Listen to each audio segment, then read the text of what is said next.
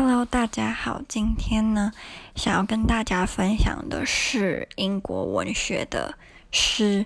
那今天的诗呢，是嗯、呃，英国的浪漫诗的派那一派写的诗。那浪漫派的诗，英诗有几个特点？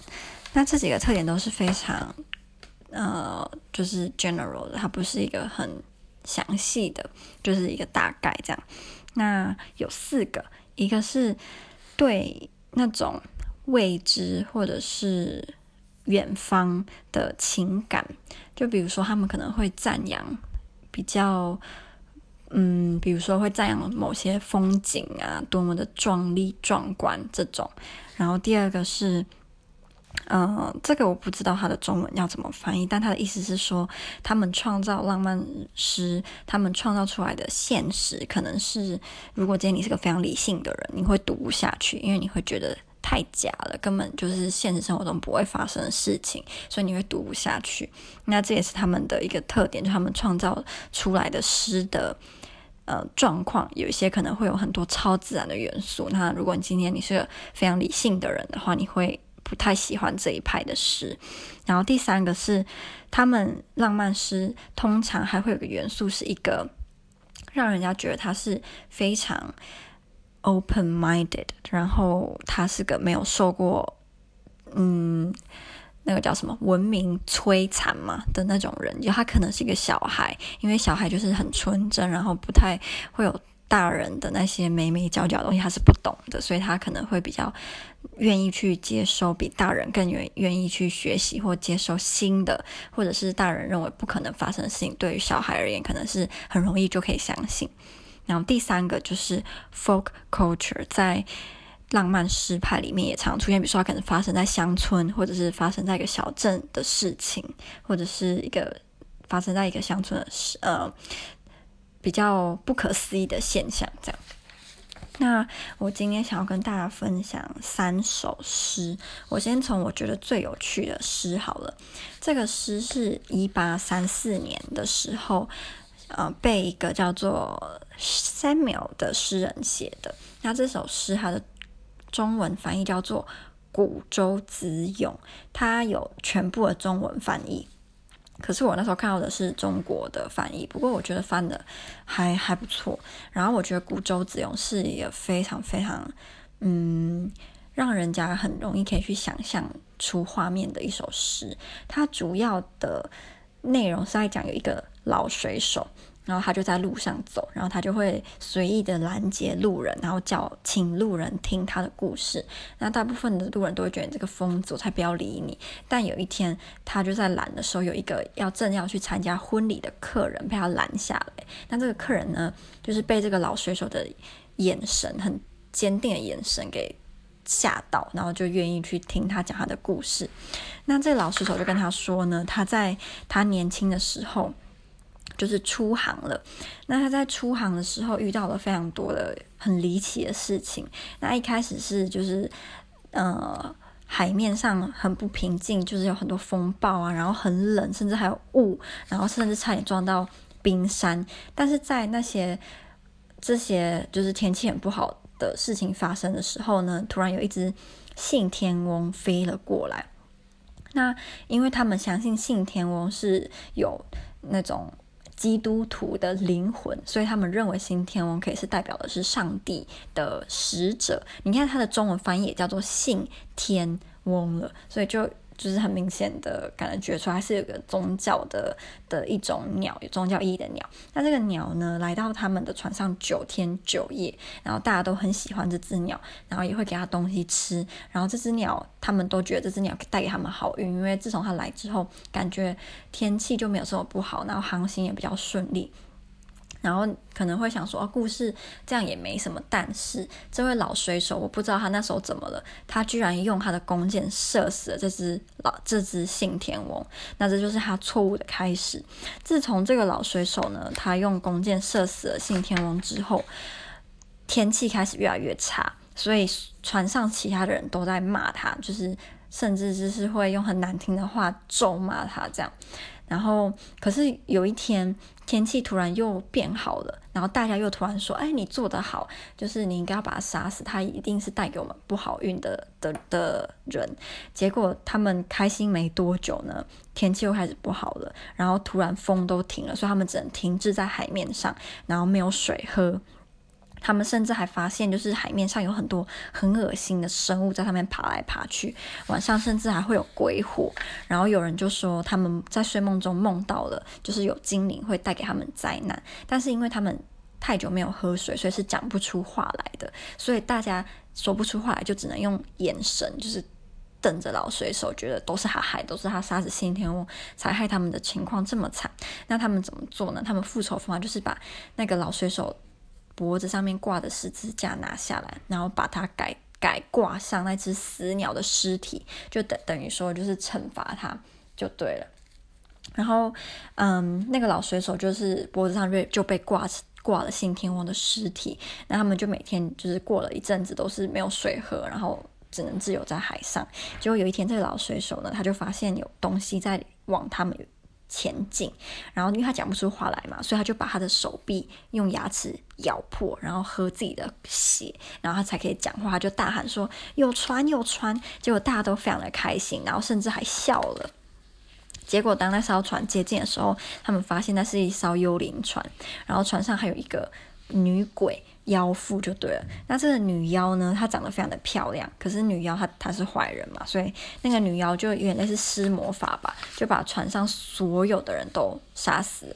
那她杀死的速度之快，他们那些水手们甚至连大叫的时间都没有，就一个一个倒下来，然后他们脸上甚至就是带着很剧烈的痛苦，然后瞪着老水手，就是充满了诅咒跟敌意，他们觉得都是害的。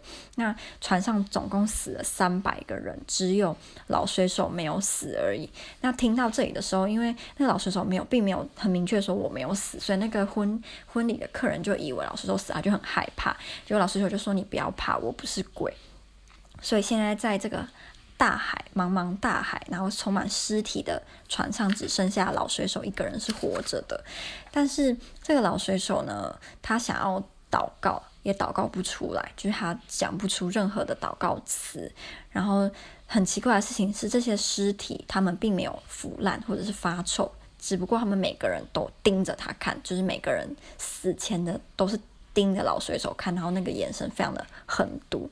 那这个老水手就在充满尸体、瞪着他的尸体的大海上待了七天七夜，然后七天七夜在的过后，他在。海上看到的水蛇，然后这水蛇是绿色啊，有蓝色，甚至还有紫色、紫黑色蛇在水面上就是游。他看到他就觉得很漂亮，他就心里就开始想说：“哦，你们就是这么漂亮的生命，我祝福你们可以就是活得很久啊，继续散发你们美丽。”那自从他有那一个想法之后，他就开始能够祷告了。然后当他开始祷告的时候，他脖子上面的信天翁就掉入了海中。然后他自从信头掉入海中之后，那个。老师说，他就昏睡过去。他因为我刚刚有说，他们海上是就是他没有喝水什么，所以他其实是说不出话来的，然后口很渴。就他睡着醒来，发现他嘴巴都是水，然后他嘴巴不渴了，然后身上也都是就是水，可能刚好下雨，所以他已经就是可以说话，然后也不觉得这么累了。然后更奇怪的事情是，这艘船开始航行起来，但是是没有风，在没有情风的情况下，船开始航行。这些死人呢，居然就是发出了呻吟声，然后他们站了起来，可是他们不说话，也不眨眼睛。他们唯一开始做的动作就是开始就是操纵那艘船，可是他们的动作非常的机械，很像是不像人，就对，他本来就死了，但他们开始工作的时候也不像是人这样，然后。嗯，后来这个老师所发现呢，每艘尸体其实都是被天使附身，所以是天使在操纵这些尸体，然后这些天使甚至还开始唱歌，就是美妙歌声，然后天使就帮助老水手，让他可以就是回到家这样。那他回到家，他其实就是。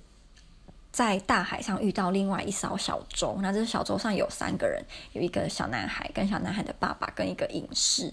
那这小男孩就是看到船上的情景就被吓疯了，他就起笑这样，然后隐士就是也很害怕，就说你是人是鬼，然后这个这个老水手就说我是人，你不要怕，所以他们就把他带回家。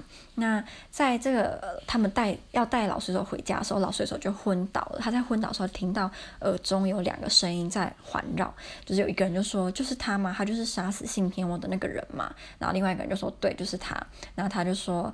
嗯，他是不是会受到惩惩罚？那另外一个声音就说：“对，他虽然已经就是为他所做的事情付出代价，但是他会一辈子都活在罪恶当中。”然后，嗯，后来老水手回到，就是他要再回到家之前呢，这船上的就是天使就脱离那些尸体嘛，然后这些尸体的诅咒也被解除了。就我刚刚说，他们就是不会腐烂，也不会腐臭，然后眼睛还是很。凶狠的颜色，然后魔法组就是解除之后，他们就没有就没有这样子了。嗯，所以这个老水手就跟跟那个跟婚礼的客人说，他必须要把这件事情说出来，因为如果他不说出来的话，他会没有办法，就是这辈子就等于说活不下去，就是生不如死，就对，所以他就必须要把他在。海上遇到性跟这个婚礼的客人说，那结果这个诗的结尾就是婚礼的客人他变成一个更聪明但也更难过的人。老师问我们说，觉得为什么这个婚礼的客人会变成一个更难过的人？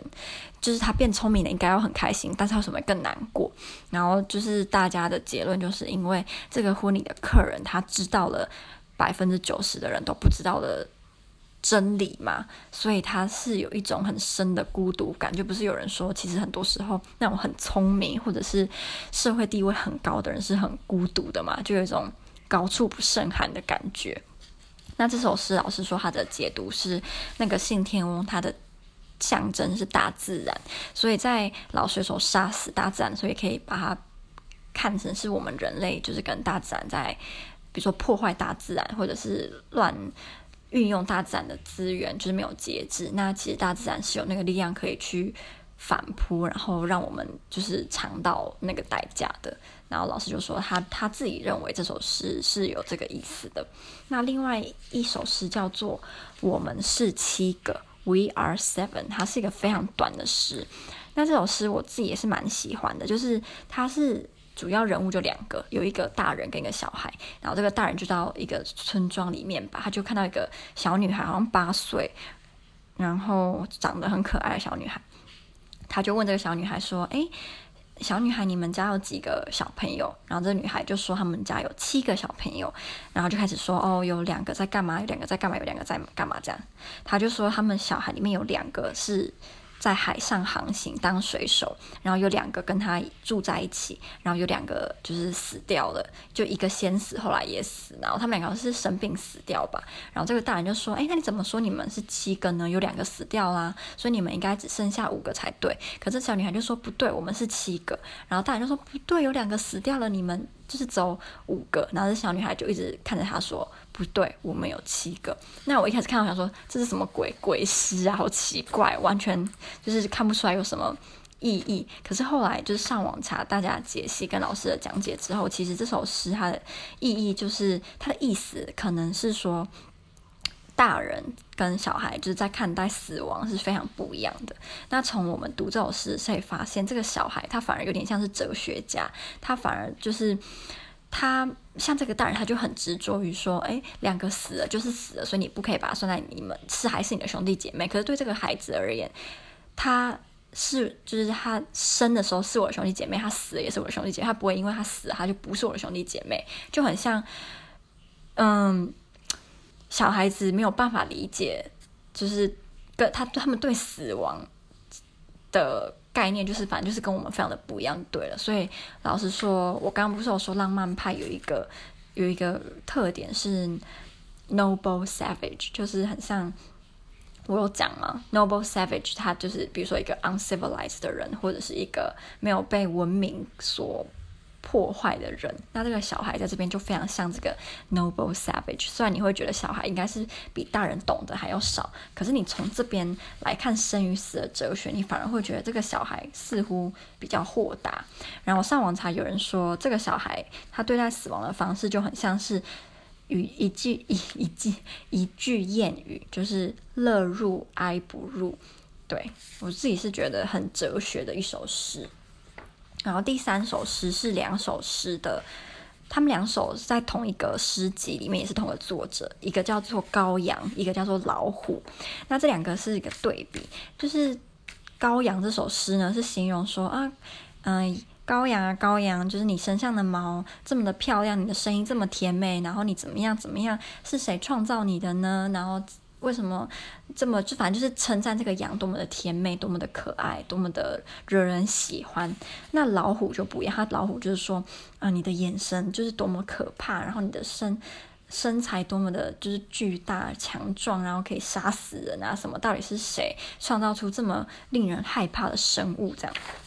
那其实这两首诗，他们很明显，对于我觉得对于西方国家的人，他们如果读这首诗，通常都会觉得他们在讲的是上帝，因为上帝被称为是耶稣被称为是上帝的羔羊，所以羔羊它就是具有一个非常强的上帝的影子，就对。然后加上羊又被又有天真、自然、谦卑、纯洁的象征，然后所以。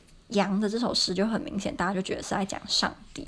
那老虎这首诗就比较难解释，就是一开始读你会觉得有点难去了解他在讲什么，因为一开始大家会认为他这两首诗要放在一起读。那最简单就是觉得说是善与恶，那羊就是善，然后老虎就是恶，然后这有可能是一个。基督教徒在询问说：“为什么上帝创造出了像羊、羔羊这么纯洁、这么好的生物，然后又要创造像老虎这么 evil，然后这么可怕的的动物？这样就是这种对比。”然后大家那时候就一直想说：“哦，要到底是为什么啊？怎么样啊？”然后老师就说：“就是他们西方文化里面也有所谓的二元论，就是 dualism。那在西方的二元论呢，跟东方很不一样。我那时候在听的时候，就觉得跟我们很不一样。他们西方的的 dualism 跟东方的在某个概念上面是一样，就是都。”事事事都有两面，比如说有善就有恶，然后有生理上面有女人，生理上面就有男人。我们撇除掉什么阴阳人，就是大部分，然后会有白天就会有黑夜这种。可是，在西方的认知里面，他们会把二元论认为说，我们应该要把注意力放在好的那个部分，然后我们要避免坏的那个部分，然后什么事情都可以把它变成。二元论就是这件事情就是好，这件事情就是不好，那个没有灰色地带。但这种方式就很容易让我们在看这个世界的时候是充满 judgment。你可能每件事情都会用想要指，就是把它 label 说这个是不好，这个是好，这个我们不要，这个我们要，因为它是好的。那你这样在看世界的时候就会很偏颇，你没有办法看到。那个 big picture，你只会看到那个小小的那一部分，然后就会去执着说，哎，这个到底是好还是不好？因为你会很想要把它分类出来，然后你会认为说，我们就是要着重在好的部分，比较着重在不好的部分。可是，我觉得东方的二元论就是阴阳这种不一样，就是我们不是有阴所谓的阴阳调和嘛？不可以，不可能说只有阴或者是只有阳，他们要结合在一起才是最完美的状态。所以，我觉得东方的。方式比较像是我们要接受阴的好，要接受阴的不好。那反之，就是对于阳而言是一样的。所以我们不会说，就是只要只要我们只要阳，然后不要阴，或者是只要阴不要阳，因为这是不可能的。我们就像你一定要恶，你才能够看得出善，然后你要有丑，你才看得出漂亮。所以就是没有真的没有所谓的对与坏啦。那嗯，我那时候就也跟老师讲这个想法，他就觉得说，哎，我们。因为这可能对我们我们而言就觉得很明显啊，我们不是就是这样想的嘛，阴阳调和什么什么。可是他们对他们而言，他们没有那个想法，他们知道阴阳，但是他们其实不太了解阴阳的真正的那个意思是什么。所以我觉得今天在课堂上可以跟大家分享到我比较懂的这一部分，就觉得蛮有趣的。可是有另外一个我没有回答出来，是老师问我说，我的国家。有没有所谓的浪漫派的诗？那当然有啊，但是当然这就不是基本上不是台湾的啦，就是中国的的诗浪漫诗当然是有。老师就问我说：“那中国浪漫诗是代表是在写什么？”我那时候就有一点呃讲不出来，因为实在是太久了。我只那时候我是想说也会探讨人生哲学，可是我后来去查，好像中国的浪漫诗派最主要是风景，就是描述什么大江山河啊这种风景，然后要用非常壮丽瑰丽的。语言，然后华丽的词藻去描述这些大自然，去风景。当然，内心的挣扎或者那些也有，但是大大宗是以田园或者是那种风景为主。所以我觉得，嗯，就像人家说，比如说你要今天你想要学英文好了，那你中文要先学好。我就觉得有点，我我如果。了解英诗比我了解中文诗还要多的话，感觉是不是有点本末倒置？我想说，下次如果有在上类似这样的课，我先事先查好我们有没有自己的。那这样老师如果到时候问我的话，我也比较可以让大家更了解，就是中文的诗其实也是非常非常的厉害的。